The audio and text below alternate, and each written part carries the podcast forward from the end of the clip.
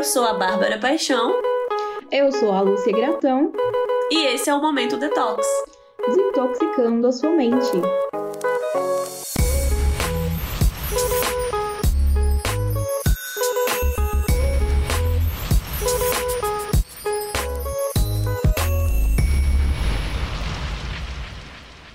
Olá, pessoal, sejam bem-vindos a mais um Momento Detox. Essa temporada tá muito show e hoje o nosso tema é sensacional. É um tema que não é muito abordado e, no entanto, deveria.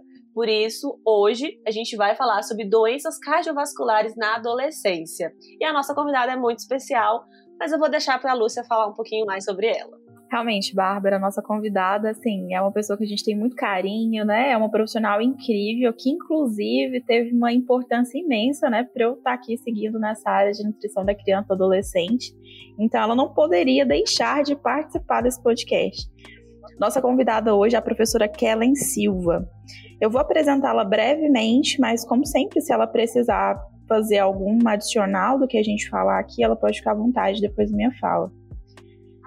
Professora Kellen é nutricionista, professora do curso de nutrição lá da Universidade Federal do Tocantins. Ela é doutora em Ciências da Nutrição pela Universidade Federal de Viçosa. Fez um período de sanduíche na Universidade de Oxford, Babem, gente, Universidade de Oxford. Mestre em Ciências da Saúde na, na área de concentração em saúde da criança e adolescente pela Universidade Federal de Minas Gerais é especialista em nutrição clínica pela Universidade de Gama Filho e graduado em nutrição pela Universidade Federal dos Vales de Jequitinhonha e Mucuri. Tem se dedicado à pesquisa na área de análise nutricional de populações, com ênfase em doenças e agravos não transmissíveis, principalmente na infância e na adolescência. Professora Kellen, seja muito bem-vinda ao nosso podcast e fique à vontade para falar, complementar a sua apresentação. Olá, meninas. Eu gostei da apresentação, hein? Vamos adicionar nessa apresentação aí que eu fui colega de trabalho das meninas, né, na UFT, em tempos diferentes, mas colegas, sempre tive retorno do trabalho delas e eu me orgulho muito de ter feito parte da caminhada de vocês aí em algum momento. É, atualmente eu tenho dividido meu tempo, né, como professora e ainda com a coordenação do curso de nutrição, que acaba, né, absorvendo muito Ainda bem que o convite veio depois do fim do semestre. Senão não ia rolar, gente, que a agenda da pessoa está disputadíssima. Disputada. Exatamente. E é, neste momento, né, eu tenho uma sobrinha adolescente. E então falar desse assunto para mim neste momento é muito significativo na minha vida. Então espero contribuir um pouquinho com o nosso momento de hoje. Então vamos lá. Kellen, de um modo geral, dentro do nosso conhecimento sobre o tema, esse assunto ainda ele é pouco discutido entre os profissionais da saúde, né? E aí, é, a gente queria que você falasse um pouquinho quais seriam essas doenças cardiovasculares e a prevalência delas entre os adolescentes. Porque muita gente acha que doença cardiovascular é uma coisa de velho, né? Tipo, ah, meu avô tem hipertensão, meu avô já teve um infarto. Mas não é bem assim. Exatamente. Então, eu gostaria de começar justamente por isso. Aliás, é um tema muito conhecido, muito discutido, só que não na adolescência, justamente por causa dessa visão de que as doenças cardiovasculares são doenças de idosos. Agora a gente está até aceitando um pouco mais que é doenças de adultos, né? Mas é, nós temos, elas ocorrem na adolescência mas vale, a gente poderia lembrar que é o seguinte: as doenças cardiovasculares em si não se manifestam na adolescência. Então vamos pensar aí, um AVC, uma doença arterial periférica, uma trombose venosa, insuficiência cardíaca, essas são doenças cardiovasculares.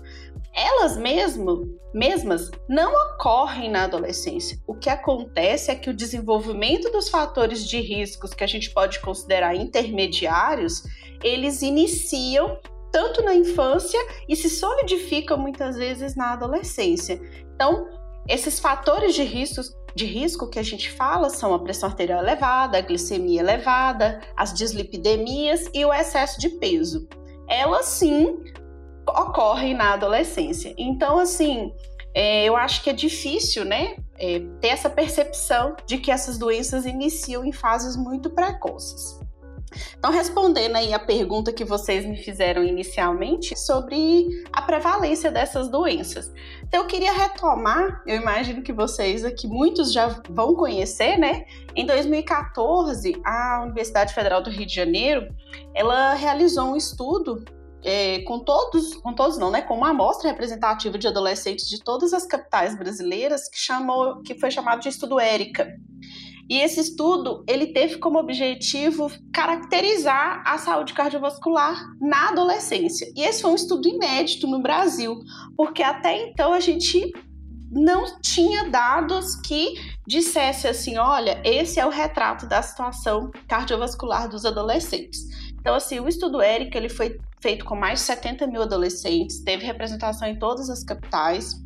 Então, ele foi determinante para a gente conhecer como que está a saúde cardiovascular na adolescência. Então, sim, um pouquinho com relação a prevalências, eu sei que isso são dados, assim, que talvez para a gente, para os ouvintes não seja muito palpável, então eu vou tentar falar um pouco em torno de, para a gente pensar em número de pessoas. Então, vamos pensar aí nas dislipidemias. Um representante muito, é, muito frequente das, das dislipidemias é o colesterol total elevado mais ou menos 20% dos adolescentes têm o colesterol total elevado. Então, se a gente pensar em 10 adolescentes, 2 estão com colesterol total elevado.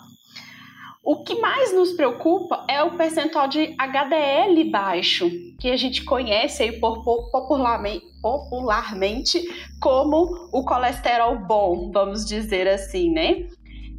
Mais ou menos metade dos adolescentes tem o HDL baixo. E ele é um fator importantíssimo para proteção para que não ocorra o desenvolvimento das doenças cardiovasculares. Quando a gente pensa em hipertrigliceridemia ou glicemia, ou não, né? E glicemia elevada, e que é um fator para o desenvolvimento do diabetes do futuro, já é uma prevalência um pouquinho menor. Menos de 10% dos adolescentes vão, vão apresentar essas manifestações. Quando a gente pensa em pressão arterial elevada, a gente tem uma prevalência aí de quase 10% dos adolescentes. Só que a gente tem uma preocupação grande com os meninos. Eles costumam, os garotos adolescentes costumam cursar com o aumento da pressão arterial numa frequência maior do que as meninas. E por último, aí um, um, um fator de risco para o desenvolvimento de doenças cardiovasculares que a gente às vezes não acho que não que não liga, mas coloca ao excesso de peso e obesidade como uma outra doença. E na verdade ela é um fator de risco para o desenvolvimento dessas doenças. Então, essa é a que vai nos chamar mais atenção.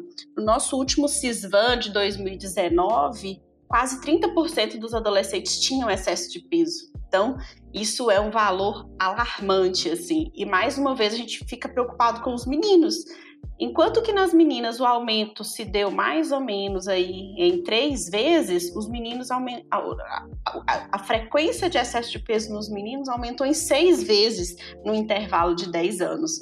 Então, são situações que a gente está percebendo que estão aumentando ao longo do tempo e parece que os meninos estão cursando aí com uma piora no perfil cardiovascular. Então, é isso que nós temos para o momento na adolescência. E é interessante porque geralmente sempre é o sexo feminino, né, que a gente vê nos dados se destacando. É. Tudo é a mulher.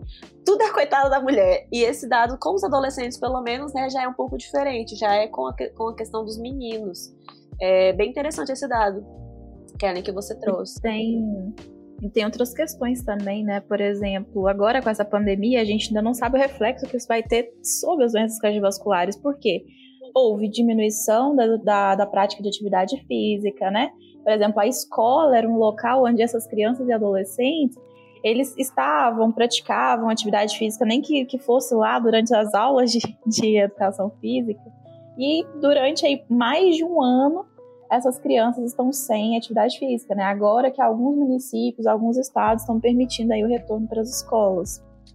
Então, acaba que aquelas atividades consideradas sedentárias, elas acabaram sendo incorporadas aí na rotina dessas, dessas crianças e desses adolescentes, né? Meio que é contra gosto. E a gente ainda não sabe muito bem a repercussão disso. Não, não sabemos. E não só as atividades físicas, né, Lúcia? A, o perfil da alimentação dentro de casa é possível que ele tenha mudado, né, com esse, esse excesso de tempo dentro de casa. Então, é, o próximo CISVAN de 2019 ou de 2022, né, que possivelmente a gente vai ter um reflexo um pouco melhor dessas informações. E também lembrar que né, os dados do Érica são de 2014. A gente tem alguns estudos pontuais né, na da atualidade, mas é possível que esses dados já tenham se modificado com o tempo. Sim, se a gente for olhar, por exemplo, no Érica, eles não avaliaram, por exemplo, o uso de celular, né?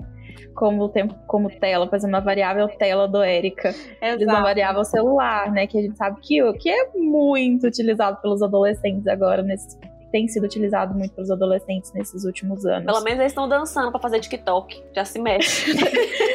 Exatamente. Depois lá do.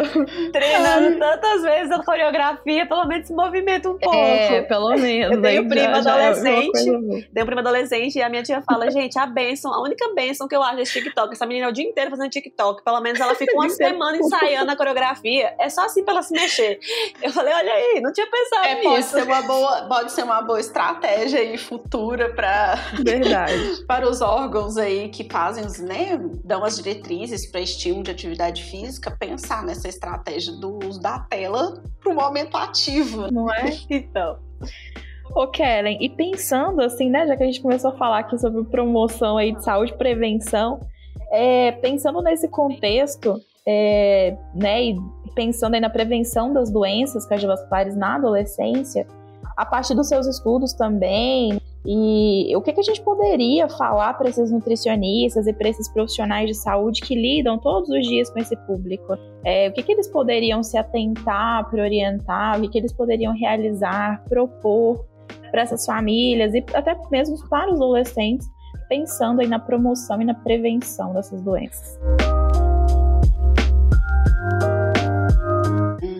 Certo, Lúcia. Então, até elenquei aqui quatro desafios para nós profissionais de saúde aí para lidar com esse público. Então, acho que a primeira coisa que eu, nós começamos, né, o episódio falando disso é reconhecer que o seu adolescente que chega, né, tanto no seu consultório, na unidade de saúde, ele é possível que ele tenha manifestações eh, de fatores de risco para doenças cardiovasculares. Então, assim, acho que a primeira coisa é reconhecer que isso ocorre na adolescência. Porque quando a gente reconhece que um problema pode existir, aí vem o segundo desafio: ficar sensível para fazer o diagnóstico. Porque eu, eu reconheço, então agora eu vou procurar. Como que eu vou procurar? Então, é, está sensível a fazer o diagnóstico precoce. Quando a gente pensa nesses marcadores de risco para doenças cardiovasculares, a gente pensa logo em exames bioquímicos, né? Vou, fa vou, fazer a medida da pressão arterial, vou avaliar o peso, a altura, o perímetro da cintura e tudo. Mas se a gente pensa nisso num contexto de saúde pública, como que eu peço exame bioquímico de todos os adolescentes da minha unidade? Medir a pressão arterial pode ser até mais possível, porque é barato. Fazer avaliação do peso e altura também é barato. Então, é, eu acho que é isso, assim, pensar em instrumentos diagnósticos que sejam de fácil utilização. Então, eu queria chamar a atenção aqui para um, uma ferramenta que a gente, eu acredito, na minha opinião, que é pouco utilizada, que é a relação cintura-estatura. Então, assim, às vezes a gente fica muito preocupado em pesar, em medir, é, às vezes quer fazer um exame bioquímico e esquece dessa medida que ela já está aí mais que comprovada, vamos dizer assim, que ela é útil. Então, vamos pensar, com uma fita métrica, você consegue rastrear adolescentes de risco para doenças cardiovasculares. Mediu a cintura, mediu a estatura, dividiu a cintura pela estatura, deu maior que 0,5, já é uma, um adolescente com risco para desenvolvimento de doenças cardiovasculares. Então, pensar em utilizar esses fatores, é, essa medida, né, ou as demais, para fazer esse diagnóstico precoce. E uma outra questão que eu queria chamar a atenção aqui, quando a gente fala em fazer o diagnóstico, é lembrar que nós estamos falando de adolescentes. Eles não são nem crianças, nem adultos. Então eu preciso estar sensível aos pontos de corte para fazer o diagnóstico das doenças cardiovasculares nos, nos adolescentes. Então vamos lembrar que os pontos de corte para os lipídios são diferentes do adulto. Os valores de ponto de corte para a pressão arterial são diferentes com relação ao adulto. Para, a gente que nós duas, vocês duas, né, que estão na área da infância e da adolescência, parece tão, tão simples que medir o peso e a altura, calcular o IMC e colocar na curva de crescimento, parece tão simples. Mas ainda nós temos muito profissional, muitos profissionais fazendo diagnóstico de excesso de peso, por exemplo, com IMC de adulto. Então, atrasando o diagnóstico precoce. Então, não sei se vocês têm essa impressão, né? assim, tem essa vivência de que existe essa, essa ideia de que o adolescente é quase um adulto, então eu vou avaliá-lo como um adulto. Sim, acontece. Principalmente muito. quando eles estão chegando, né, ali próximos 16, 17, Exato. muitos já, já têm características corporais de adultos, né? São tratados, né, clinicamente como adultos. É, aí não vamos esquecer, né, gente? É, teoricamente, nós temos as curvas de crescimento até os 19 anos, mas recentemente a gente teve uma proposta para estender a adolescência até os 24, justamente por causa das características dos modos de vida que a gente tem da população hoje, que os jovens demoram mais tempo para irem para o mercado de trabalho, para estudarem. Então eles permanecem aí na adolescência, vamos dizer, um pouquinho mais tempo. A própria MS, né, considera até os 21. Então, assim, eu acho um absurdo a curva sair até 19. Eu falei, gente, como assim? Várias teorias da psicologia, né, já, Sim, consideram, já considera. além dos 19 anos. É, então, assim, eu acho que os primeiros dois desafios para a gente é esse acreditar que ele, os fatores de risco podem desenvolver na adolescência e fazer um diagnóstico utilizando ferramentas aí fáceis, mas utilizando os pontos de cortes adequados. E aqui o terceiro desafio que eu pensei é a estratégia para acompanhar, tanto para promoção, prevenção e tratamento. Então, assim, se a gente chegar hoje na casa de alguém e perguntar assim, nossa, tô com colesterol alto. No geral, o que, que as pessoas recomendam? diminuir o consumo de alimentos ricos em colesterol. Quando pensa é, assim, ah, está com excesso é, de peso. só na gordura, já quer tirar o Isso. ovo, o senso comum é Isso. é esse. É. Toma água de berinjela, né? É. é. Então, quando a gente encontra uma pessoa, né, independente da idade, com colesterol alto ou com excesso de peso, a, a, as pessoas ao nosso redor tendem a focar em um único fator do tratamento, da prevenção ou da promoção. Então, a expectativa que a gente traz hoje é a estratégia focado é, no multicomponente. Então, de forma que a gente compreenda que todos esses fatores de risco, eles são multicausais não é só o consumo de colesterol, não é só o peso, é um contexto que gera o desenvolvimento desses fatores de risco. Então, eu queria, é, nesse agosto, agora eu acho que tem uns 15 dias mais ou menos, o Ministério da Saúde lançou um instrutivo para o cuidado da criança e adolescente com sobrepeso e obesidade no âmbito da atenção primária à saúde. Então, não sei se vocês chegaram a ver, mas ele foi lançado agora, acho que tem pouquinho, tem pouquinhos Sim, dias. Tem poucos dias. É. E aí ele traz essa ideia do, da estratégia muito multicomponente muito palpável, sabe? Que a gente sempre fala assim, ai, consuma alimentos in natura e menos ultraprocessados. Lá traz uma proposta do que, que, do que, que o profissional, junto com a família e, né, no caso, o adolescente, podem elaborar para é, melhorar os modos de vida. Então, a ideia que nós temos nesse momento para conter aí o avanço das doenças cardiovasculares é focar na estratégia de vários componentes e não um só. Aqui no instrutivo, ele elenca cinco, múltiplo, cinco componentes, né? Alimentação, atividade física, sono, e aí eu fiquei muito feliz de ver o sono na, na dentro da estratégia, porque até pouco tempo a gente não falava muito sobre a recomendação de sono. Eu me lembro que eu comecei a fazer o doutorado em 2016 e eu coloquei a variável dentro do estudo e não tive muito apoio assim no sentido de vamos estudar isso mais a fundo. E hoje sono tá pra, já está nos guidelines, então muito, muito importante a estratégia do sono e o controle da saúde mental.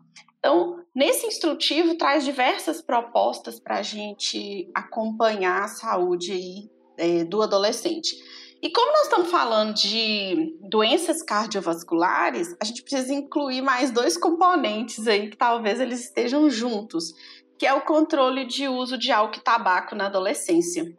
Então, os adolescentes, eles estão muito, muito expostos a propagandas de álcool e cigarro, e agora, com o lançamento desses cigarros eletrônicos, que solta aquela fumaça imensa, fumaça com cheiro, fumaça com cor, tem aumentado o número de adolescentes que fazendo uso de tabaco, como se o cigarro eletrônico não fosse cigarro.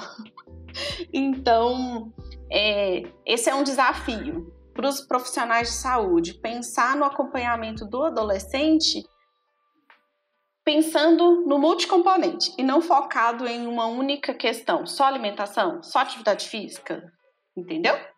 Focar só numa única estratégia, né? Tentar ali. E trazer a família também, né, Kellen? Eu acho que é importante.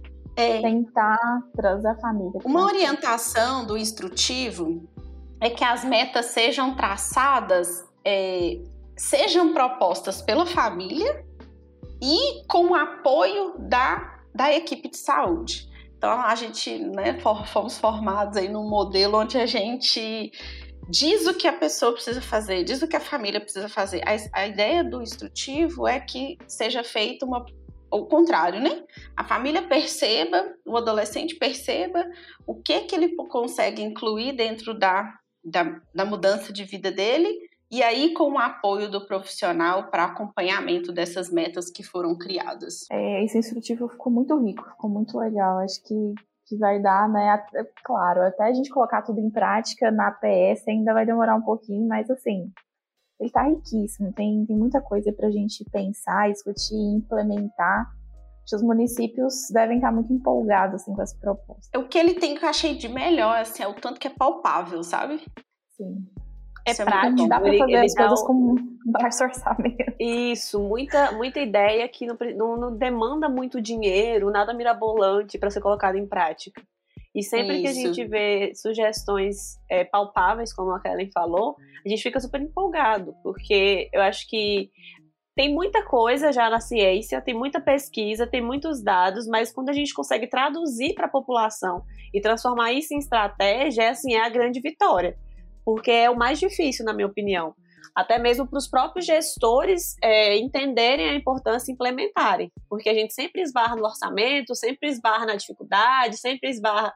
E quando vem um instrumento riquíssimo e que fala assim, literalmente, o beabá, é maravilhoso. E o último é. desafio que eu trouxe aqui, eu acho que para mim ele é o maior. é adaptar todas essas recomendações para a fase da vida que o adolescente está vivendo. É, é um momento, a gente, a gente fala assim, ah, é um momento de muitas mudanças biopsicossociais. Meu Deus, quando eu ouço biopsicossociais, parece que passa um filme de uma hora na minha cabeça, assim. Então, é, é, difícil a gente pensar que a adolescência ela é uma fase é, é, uma fase que tem várias fases dentro dela. Então assim, eu não, não, é, não é interessante que o profissional pense assim, ah, estou tratando de adolescente. Não, nós temos, apesar de ser uma divisão didática, né? Eu tenho a fase inicial, que eu tenho adolescentes ainda que estão muito próximos da família e estão por intensas modificações corporais. Eu tenho a fase intermediária, que ele quer experimentar, ele quer sensações, e eu tenho a fase final, que ele, muitos estão caminhando para a vida adulta ou não. Então, eu acho que o desafio aí para a gente contornar o crescimento das doenças cardiovasculares vai ser essa adaptação de todas essas estratégias para o público adolescente com essas particularidades que ele possui. Adolescente é um público particularmente difícil de lidar, né? Tanto que são poucos profissionais aí que aceitam esse desafio e vão aí realmente para trabalhar com adolescente. Sim. É... E assim, Kellen, realmente o que você falou, acho que foi perfeito, assim, pontuou cada, cada etapa e, e, deu algumas, algumas ideias, né, alguns, alguns lances assim que as pessoas podem, os profissionais, eh, quem estuda, quem trabalha com isso, pode pegar e conseguir aplicar na prática. Então eu gostei bastante. Sim, eu acho que foi. A gente não tem assim muito tempo para falar de um tema que é muito vasto, na minha opinião, mas eu acho que a Kelly conseguiu sintetizar bastante o que tem, sim, que a gente precisa focar, né? O que é, é o nosso principal objetivo no podcast. Em 20 minutos a gente não consegue falar tudo, mas a gente direciona as pessoas e se a gente estimula elas a procurarem mais, a gente já fica feliz. Eu acho que a gente conseguiu alcançar esse objetivo hoje. Então, partindo aqui para nossa finalização do episódio, eu queria agradecer imensamente a Kelly por ter vindo aqui nas férias, pseudo-férias dela, né? Que coordenador, como a gente estava conversando nos bastidores, não tem férias. Mas, assim, ela tirar um tempinho para vir falar com a gente, a gente fica muito feliz. E agora eu passo a palavra para você, Kelly, divulgar suas redes sociais, os projetos que você está envolvida. Como eu costumo dizer, é a hora de vender o jabá.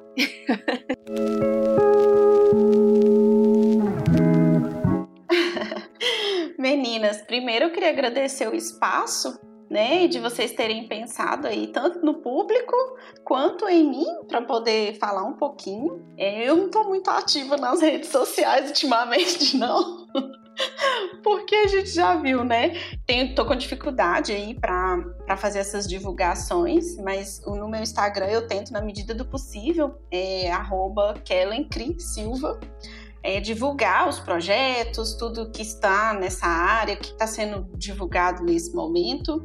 E o, o, meu convite, na verdade, vai ser para as pessoas, né, escutarem e pensarem no que, que elas conseguem colocar na prática delas a partir disso, né, a partir do que a gente conversou aqui hoje.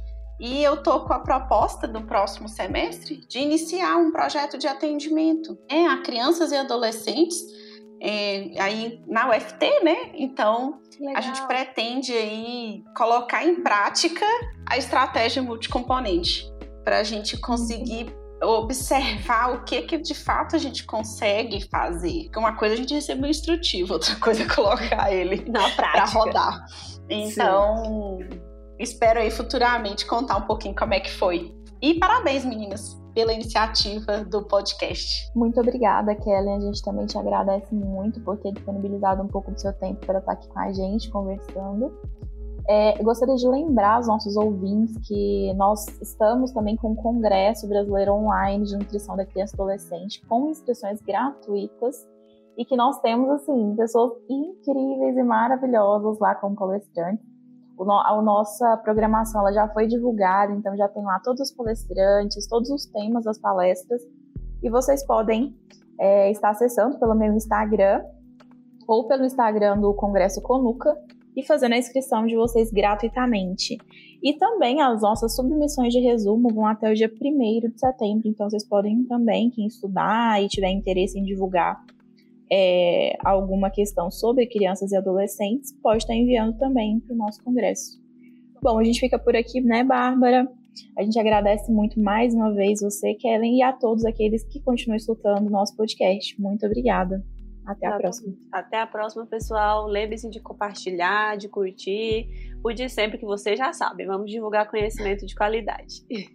Até a próxima. Siga nossos perfis no Instagram, Nutribabi Paixão, Nutri Lúcia Gratão. Curta e compartilhe esse episódio.